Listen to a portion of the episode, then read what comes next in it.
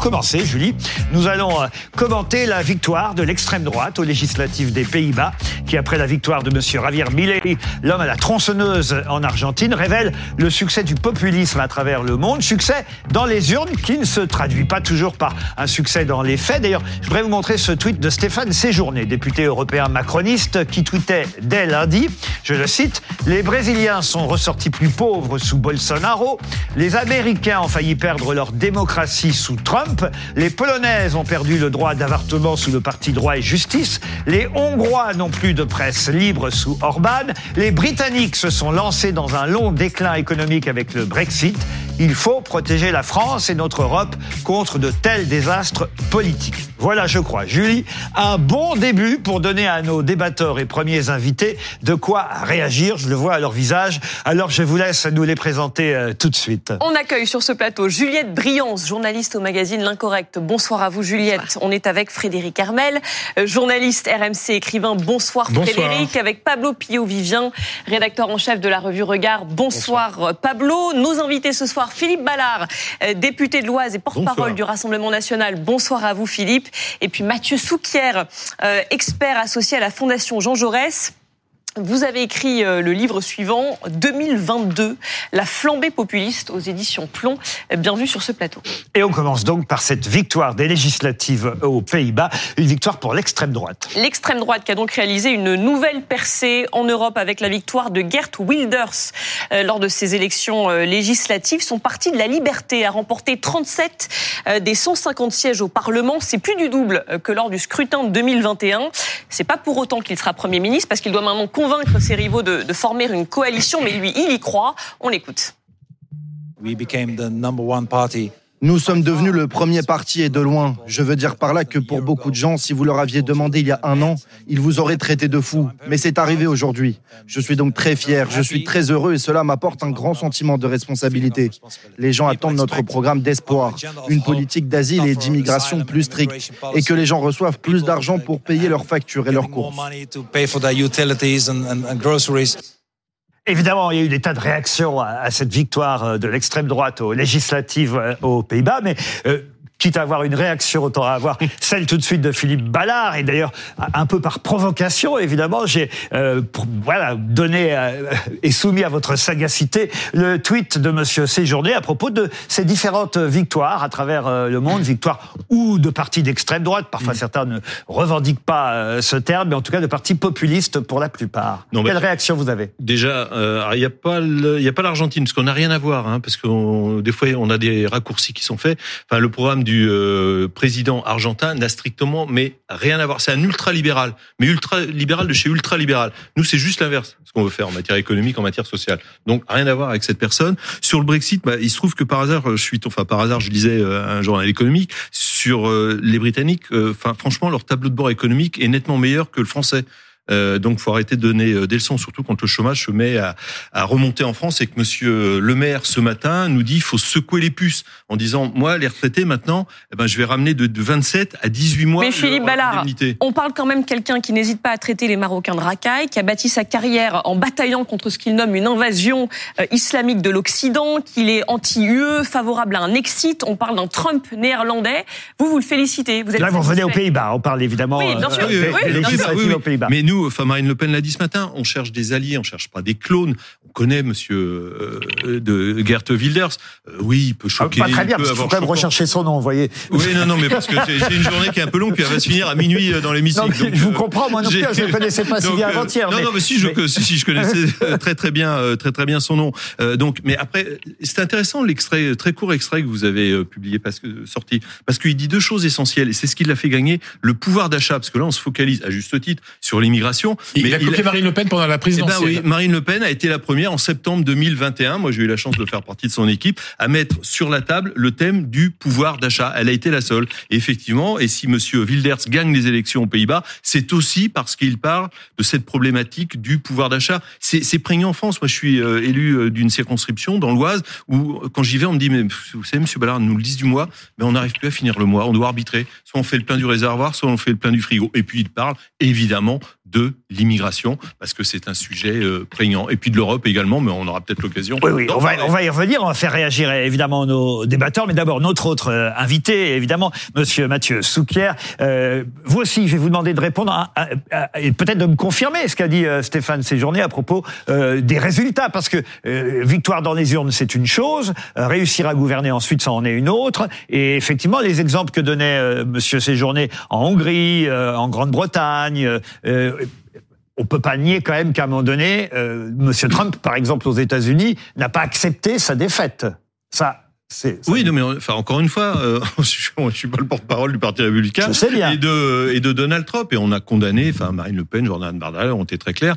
Euh, le Capitole, euh, c'est évidemment, on a toujours respecté les institutions et on continue de le faire au Rassemblement national. Mathieu Souquier. Alors, ce qu'on constate quand même, c'est que si on parle de populisme bien souvent au pluriel, on observe quand même que le populisme qui prospère aujourd'hui est un populisme d'extrême droite. Il y a eu un populisme de gauche, y compris en Amérique du Sud, mais aujourd'hui on n'en est plus là. Ceux qui gagnent, ceux qui se rapprochent du pouvoir, ceux qui s'installent au pouvoir ou ceux qui parfois reviennent au pouvoir, sont des populistes d'extrême droite. Et même si évidemment il ne faut pas confondre la situation politique américaine, argentine, italienne, danoise, etc., ou, hollandaise, il y a, même s'il y a 1000 nuances ou à minima 50 nuances de populisme et d'extrême droite, il y a quand même des points communs et des points communs assez forts. Alors, il y a un populisme ou une extrême droite ultra-libérale.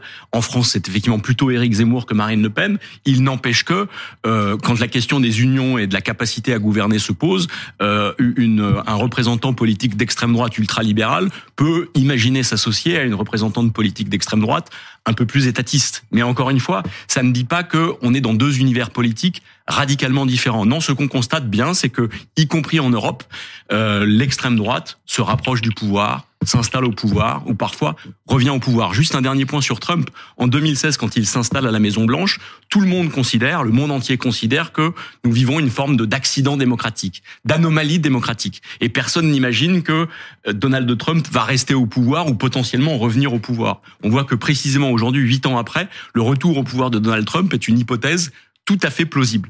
Donc, en dépit de la bouffonnerie d'un certain nombre de candidats, parce que il y a cette dimension chez Trump, il y a d'une certaine façon cette dimension chez le nouveau président argentin. Le candidat argentin, oui. en, dépit de cela précisément, on peut revenir au pouvoir et on peut ne pas être pénalisé par ses outrances, ses excès, ses débordements ou son rapport même problématique, comme on l'a vu avec Donald Trump, à la démocratie. Juliette Briand, c'est votre première fois chez nous. Bienvenue euh, ce soir. Quel commentaire vous voulez faire? Euh, Non, mais je crois que vous avez bien fait de rappeler que euh, effectivement, euh, il n'y avait rien à voir entre le Rassemblement national et, et l'Argentine, et que ça montre bien effectivement qu'aujourd'hui le mot extrême droite veut un peu tout et rien dire.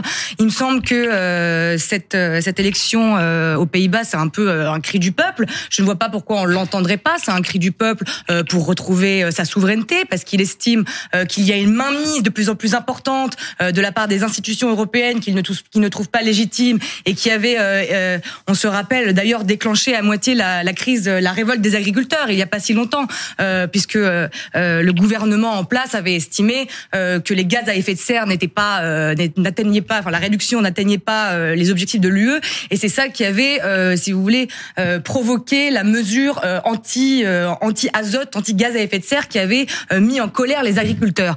Et sur l'immigration, bien sûr, sur l'immigration, comme dans toute l'Europe, euh, les gens se, se réveillent et commencent à être très inquiétés par l'immigration. Ce qui est intéressant aux Pays-Bas, c'est que les chiffres sont pas du tout les mêmes qu'en France, où on a le droit évidemment à aucune statistique ethnique. On n'a que les statistiques, par exemple, de la délinquance des étrangers qui nous ont été données à maintes reprises par notre gouvernement, par Gérald Darmanin Darmanin, euh, entre autres, euh, aux, Pays-Bas, ils font des statistiques sur les immigrés et les enfants d'immigrés sur deux générations. Et là, je peux vous dire que les chiffres sont tout autres et qui sont très inquiétants. Cette de population, donc les, les, les immigrés, les enfants d'immigrés, ils représentent 14% de la population aux Pays-Bas. Ils sont responsables de 35% des mises en cause dans les infractions sexuelles, 40% dans les agressions, 60% dans les vols avec violence. Donc c'est gargantuesque. Et vous parliez des Marocain tout à l'heure euh, et pourquoi il avait spécifiquement et je lui laisse la responsabilité de ses mots hein, évidemment. Hein. Je ne suis pas en train de dire que je suis d'accord. Quand il traite les Marocains avec, ces, avec ces termes, je dis juste que pour les Marocains, euh, le taux euh, de, de, de de récidive et de mise en cause pour les hommes marocains ou d'origine marocaine, il explose. Et c'est compliqué. Alors, est-ce que vous avez confirmation de ces chiffres C'est les chiffres de la police. pour le reste, je les connais pas. C'est les chiffres de la police. Spécialiste de la... En France, il y a des, chiffres qui sont qui sont à peu près similaires. Mais oui, c'est police de Paris. Il disait les 40, il y a la moitié des mises en cause sont étrangers. Voilà. Et je dis bien étrangers. Je dis pas de la première, deuxième, troisième, quatrième génération. Dans les prisons françaises, vous parlez pas de ceux qui sont nés en France. Vous parlez de ceux qui de ceux qui viennent de l'étranger. Étrangers nés euh, à l'étranger, nés étrangers. Voilà, 25 des prisons françaises sont des étrangers. Première chose, euh, les, les, les, propos de Gerd Wilders sur euh, les Marocains ont été condamnés. Hein, il a été condamné pour ça en, en 2016. Mais il y a de quoi d'ailleurs Deuxième chose, et oui, et il y avait de quoi, c'était mmh. profondément raciste. et la deuxième chose, c'est que par rapport aux chiffres que, que vous citez, ça montre bien en fait l'obsession de l'extrême droite que vous représentez aujourd'hui euh, sur euh, sur ce plateau et euh, que Gerd Wilders représente en, en dans les Pays-Bas. c'est-à-dire que vous faites une relation de cause à effet, oui. de, de, causalité entre la, la, l'identité ethnique ou en l'occurrence l'appartenance à un groupe sociopolitique que, que seraient les émigrés et leur euh, leur euh, leur surreprésentation exactement dans la criminalité. On peut aussi faire le lien entre la, la, la, question sociale, la pauvreté, euh, l'endroit où ils sont situés euh, géographiquement, avec les mineurs isolés, où ils sont situés euh, sur le territoire, le manque d'accès qu'ils ont, par exemple, à certains services publics ou à certains services tout court, d'ailleurs pas que publics. C'est-à-dire que et ça, c'est typique de l'extrême droite et c'est typique de ce que est en train de faire, de ce du discours en fait que porte Gerd Wilders depuis maintenant plusieurs décennies. C'est-à-dire qu'il est obsédé par l'islam et par l'immigration. Et moi, ce qui me terrifie aujourd'hui, dans, dans, dans, le présent en fait qu'on est en train de vivre en, en Europe, c'est que ce fantasme euh, qui arrive chez nous non, chez nous, arrive partout et devient une réalité. Bien sûr que si. C'est le choc des civilisations, ce qu'il imagine être le choc des civilisations entre une civilisation, euh, je sais pas quoi, bah, judéo-chrétienne européenne et une, civilisation arabo-musulmane. Ce choc-là, est complètement un fantasme. Aujourd'hui, il est en train de le transformer en réalité. Et je trouve ça c'est une réalité abominable parce que ça ne nous mène qu'à la guerre. Le problème, le problème de beaucoup de gens qui ont les yeux fermés, c'est qu'ils pensent que c'est un fantasme de gens, alors que les gens qui votent voient cette réalité. Après, il y a une composante qu'on a pas évoqué, qui est le problème de la drogue aux Pays-Bas. Mhm. Les Pays-Bas aujourd'hui sont infestés de mafia de la drogue. On parle, on sait même l'une des princesses euh, a été menacée par par la mafia, sa sécurité est renforcée. Il y a un problème de drogue et de trafic de drogue et de mafia de la drogue hyper important et la, et la délinquance qui va avec, qui a influencé aussi le, le vote des Néerlandais. Euh, on parle, certains observateurs parlent de narco-État pour parler de, des Pays-Bas. Et en France, on voit aujourd'hui que des petites villes sont infestées de dealers là aussi. Donc attention, la composante de la drogue, de la drogue peut aussi influencer le vote. Et pour terminer par rapport au, au discours euh, de Monsieur Wilder, c'est que, en fait, vous l'avez un peu évoqué, mais il était très radical pour consolider sa base. Et après, il s'est calmé. Il a parlé de choses sociales pour ouvrir le cercle. Et ça, parce qu'avec sa base, c'est ce qui va permettre une coalition. Hmm. Peut-être, peut-être. Parce qu'à partir du moment hein, où il parle du social, où il parle, euh, mais c'est-à-dire qu'il n'aurait pas fait autant de, il ne serait pas arrivé premier uniquement que sur le thème de l'immigration. C'est parce qu'il a ouvert la question au thème social que la question du rôle de la droite dans l'accession de l'extrême droite au pouvoir est une question centrale. Oui, parce que quand la, droite ne règle pas les problèmes, quand la droite ne règle pas les problèmes, les gens sont vers l'extrême droite. Si, la, si la droite euh, traditionnelle néerlandaise va valider, comme l'a fait la droite euh, argentine qui a validé euh, euh, les Macri et compagnie, ils ont validé Javier Milei, ils ont appelé à voter pour lui. On va voir si là la droite néerlandaise fait ce même fait ce même pas. et voir si la droite française fait aussi ce même pas envers les C'est bien de revenir en France d'ailleurs.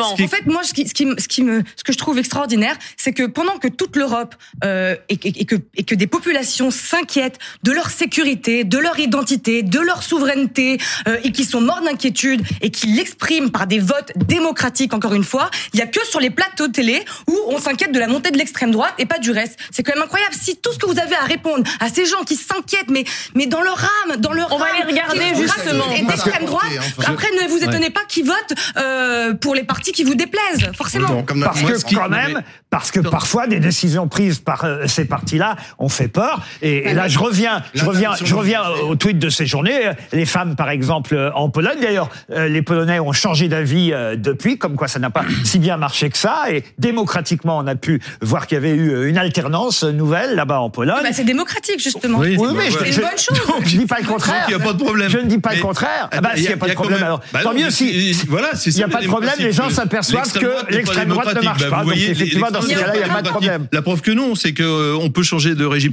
Mais moi, enfin, dans ces discussions, je trouve si les gens y a changent de régime, c'est parce qu'ils sont pas de- contents. de Vous êtes d'accord avec ça Absolument. Il y a Bon. quelque chose d'assez surréaliste en fait dans la dans la discussion, c'est que on- ce sont des gens qui votent. Enfin, les gens votent. Voilà, tout simplement. Mais c'est là où je pense que votre discours n'imprime plus. Alors, soit vous êtes dans un déni total et complet, euh, soit vous euh, vous mentez. Euh, et en fait, en vous écoutant, on a l'impression que le monde se divise en deux. Il y a les sachants, euh, ceux qui sont hyper intelligents, euh, le bloc élitaire. Et puis de l'autre côté, il y a les gueux, voilà. Et il y a euh, les racistes. sans grades. Il y a Ouais, non, mais Parce même pas ça. Qui sont menés par des populistes. Ils le sont, Donc, vous faites de nous la Bah figure voilà, de proue. Mais excusez-nous, nous, on alors. s'occupe, oui, on s'occupe des gueux, on s'occupe des délaissés. Oui, oui, tout à fait. oui, oui. Personne n'a On prononcé s'occupe le mot de- de- gueux ici. Non, mais hein. c'est pas Moi, péjoratif. moi, je- Non, ah, non, ouais, mais alors, moi, je viens d'une famille de moi- gueux, non, mais moi, voyez-vous, dans parce le- que peut-être plus mais moi, dans le discours politique, je me prends de temps en temps. C'est pour ça que je le Enfin, réutilise. moi, je vois pas ce que ce c'est soir. des gueux aujourd'hui les- chez nous en France. Non, non, mais les sans grades. J'ai jamais entendu ce dessous, terme-là. les classes Peut-être populaires. que vous, vous l'utilisez, mais nous, on l'utilise Non, non, mais pas. les classes Moi, populaires, je vois pas de gueux. Moi, ou alors je viens d'une famille de gueux, voyez-vous, et je le prends très mal. Moi aussi, moi Bon, aussi. alors parfait. Donc il n'y a pas de problème. Mais en tout cas, Voilà. vous n'avez pas entendu ce terme-là ici. seule. Ni Euh. Son père l'a abandonné quand elle avait 3 ans. Donc il n'y a aucun problème Oui, là-dessus. moi- Sauf que je reviens à ma démonstration parce que c'est le point essentiel. Il y a le monde élitaire, les sachants d'un côté, et puis ce que vous appelez les populistes qui s'occupent juste de leur population et du peuple. Et là, ça n'a rien à voir. Et je terminerai, vous me parlez de Trump, mais regardez la carte électorale aux États-Unis. Vous avez la côte Est, la côte Ouest, là on retrouve les sachants, on retrouve euh, les, le bloc élitaire, et puis il y a le peuple. Au milieu, la Rose Belle, vous savez, cette euh, industrie, ces usines qui ont été abandonnées parce que la désindustrialisation est passée par là, comme elle est passée en France, comme elle est passée en Lorraine et dans tout un tas de, de, de coins en France. Et ben ces gens-là, à un moment, oui, ils votent. Alors ce que vous appelez populiste, non, ils votent pour ceux qui les défendent. Mathieu Souquier, parce qu'on n'a pas, beaucoup entendu Mathieu Souquier, on lui donne encore quelques minutes. La politique n'est pas faite que de rationalité, elle est aussi faite de fantasmes et elle est parfois même faite d'instrumentalisation politique d'un certain nombre de sujets. La logique du bouc émissaire, elle existe depuis toujours dans l'histoire politique. En l'occurrence, il y a quand même, et c'est un des traits communs entre ceux, qu'on peut qualifier de, de, populistes ou de populistes d'extrême droite, il y a un fond commun, c'est la préférence nationale. Et ce discours sur la préférence nationale, précisément, bien souvent, il instrumentalise la question migratoire, qu'il confond avec la question sécuritaire, comme si les deux étaient parfaitement corrélés. Et, par ailleurs, encore une fois, il ne s'adosse pas néanmoins à une réalité scientifique établie. J'en veux pour preuve que en France, aucun sociologue ou aucun démographe reconnu, en fait, n'atteste l'idée que nous sommes confrontés à un tsunami migratoire. Ça ne veut pas dire que la question de l'immigration n'est pas une vraie 500 000 question. personnes. Non, mais la question La ville de Toulouse tous les la ans. hein. question de l'immigration n'est pas une question. Mais 500 000 personne personnes, ça comprend euh, l'idée que- 100 000 étudiants qui viennent Non, euh, étudier en les- France. les visas- euh, Ces chiffres-là, les visas, non, mais ils sont pas les visas, les demandes d'asile, Les- les- les je ne sais pas si ce a sont des en sachants. en. Je ne sais pas si ce sont des sachants, mais les experts de ces sujets-là, les sociologues et les démographes, en aucun cas n'attestent l'idée que nous sommes confrontés, nous serions confrontés à une menace migratoire qui ressemblerait à un tsunami. Et Non, mais c'est faux, c'est faux. une personne, pardon monsieur, vous- euh, vous rien êtes- à foutre des démographes. hein. Non, mais vous êtes en train Si, de si. regarder, Non, non, mais vous je réponds juste, préférence. Vous avez lu l'archipel français de Jérôme Fourquet Vous avez regardé à une page, il a recensé les prénoms arabo-musulmans depuis 1960. Quel est le Jérôme Fourquet, il n'est pas au Rassemblement national. Mais- mais quel est le rapport avec c'était l'insécurité 1%. Quel est 1993, le rapport c'était avec- Quel est le rapport Je viens de vous 7%. donner les 2018, chiffres, monsieur. Il y a- c'était il y a les chiffres du 18%. Et là, les derniers l'Intérieur. Chiffres, la démographie malheureusement s'effondre en France. L'INSEE, c'est l'INSEE, c'est pas le Rassemblement national, qui vous dit que 30% des naissances, les enfants ont au moins un parent étranger. Voilà, c'est la réalité. De la Alors vous France pouvez me dire que aussi 500 000 une histoire personnes qui débarquent en France Mais- tous les ans, l'équivalent de la ville de Toulouse, ça passe crème, c'est facile. Non, c'est pas facile. C'est le communautarisme, Jean-Luc c'est le séparatisme qui fait lié aussi de l'islamisation. Bon, même voilà. chose. Mathieu Souker, j'aimerais qu'on regarde justement les intentions de vote. On parlait des Pays-Bas, regardons ce qui peut se passer en France, avec déjà les, les élections européennes qui arrivent dans sept mois.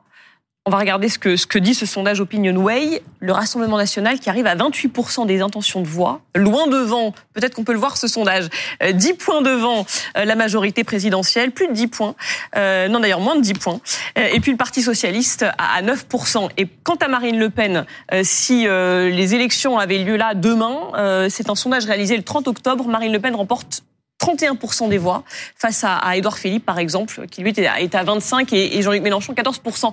Marine Le Pen, président, c'est une réalité euh, euh, en France euh en, tout cas, quand on observe les tendances et les tendances profondes dans l'opinion, c'est-à-dire la colère qui prospère de façon très nette, et pardon, mais les sachants, ceux que vous appelez les sachants... Mais et les intentions de vote chez les jeunes. Les hein, politologues, les politologues ont corrélé les conditions du vote avec un certain nombre de facteurs, et en particulier un ressenti dans l'opinion qui est la colère, la défiance, le mal-être. C'est-à-dire que les électeurs de Marine Le Pen sont ceux qui ressentent le plus fortement ces sentiments-là. Et donc le déclassement. Ce qu'on le déclassement de la, des classes moyennes. Ce, ce qu'on observe mmh. dans le pays précisément explique assez facilement la poussée de l'extrême droite. Et je dirais que si en 2002 la question principale était Marine Le Pen peut-elle gagner, de plus en plus quand on observe les choses, on se dit peut-elle perdre en 2027 C'est-à-dire que les dynamiques électorales sont tellement en train de s'inverser que c'est inquiétant. Ben le match des oppositions. Qu'est-ce qu'on qu'est-ce qu'on fait? On continue à se dire à ces gens qu'ils sont racistes, qu'ils sont xénophobes, euh, que euh, euh, qu'ils pensent mal, qu'ils sont. Et bien, bien sûr qu'ils vont continuer à voter Marine Le Pen, ça ne s'arrêtera pas. Et j'aimerais bien savoir en quoi la préférence nationale est d'extrême droite. En fait, quel est le problème avec la préférence nationale? Euh, Une nation, ça sert à quoi s'il n'y a pas de préférence nationale? On préfère qui? Les Pardon, mais la préférence nationale depuis plus d'un siècle, précisément évoqué l'autre jour. Hein. La préférence, la préférence nationale depuis plus d'un siècle est précisément en fait constitue l'ADN politique de l'extrême droite. Bon bah très bien. Bah alors moi je vote extrême droite, je vous le dis, parce mais, que moi je, je, je n'ai aucun doute là-dessus. On s'en doute aucun doute là-dessus. On s'en doute C'est pas le problème. On efface les frontières, on vit tous ensemble. On n'est pas là. Et puis on sera à moitié Arabie Saoudite, à moitié France, à moitié Italie. Il y a plus la préférence nationale, c'est l'essence, la base de la nation. Sinon elle sert à rien. Un dernier mot, Pablo Pio Vivia. Parce que je ne souscris absolument pas à votre vision du monde. Vous savez, pendant un temps, le moteur le moteur des, le moteur du peuple français, ça a été l'égalité. Et en fait, dans l'égalité, dans cette vision de l'égalité, euh, qui était d'ailleurs à un moment qu'on a pensé universelle, il y avait la, la, question de la préférence nationale n'existait pas. Ah, oui, il n'y avait pas un tel flux migratoire. Précisément, bah parce qu'il n'y avait pas un tel flux migratoire. C'était au nom de l'égalité en fait qu'on accueillait euh, ceux qui avaient des problèmes, ceux qui ceux qui étaient différents de nous et qui arrivaient sur notre territoire. On les a accueillis, on les a soignés. Non, mais à quelle époque Il y a 100 ans. Oui, il y a 100 ans. Oui, d'accord, mais sauf que depuis depuis quand il y a un flux migratoire de 500 000 personnes qui arrivent en France. Vous, vous avez le sondage CSA ce soir, 66% des personnes interrogées considèrent que l'immigration extra-européenne est un, et le mot est important, est un danger et ça, pour la France. C'est une victoire de l'extrême droite. Alors, Pablo, Pablo, un micro vous avez réussi à, vous avez on essaie de se calmer. On essaie de se calmer. Vous avez réussi à convaincre les Français que la xénophobie était quelque chose mais qui était... Mais c'est pas la xénophobie. Non, c'est l'immigration. C'est pas le rejet de l'autre, c'est l'amour On a bien compris. Mathieu Souquier, un dernier mot. Vraiment un micro-point puisqu'on convoque des sondages. Une majorité de Français, même si cette majorité recule, une majorité de Français continue de considérer que Marine Le Pen est raciste. Posez-vous quand même la question. On va terminer là-dessus. Hein, on aura le temps d'en débattre.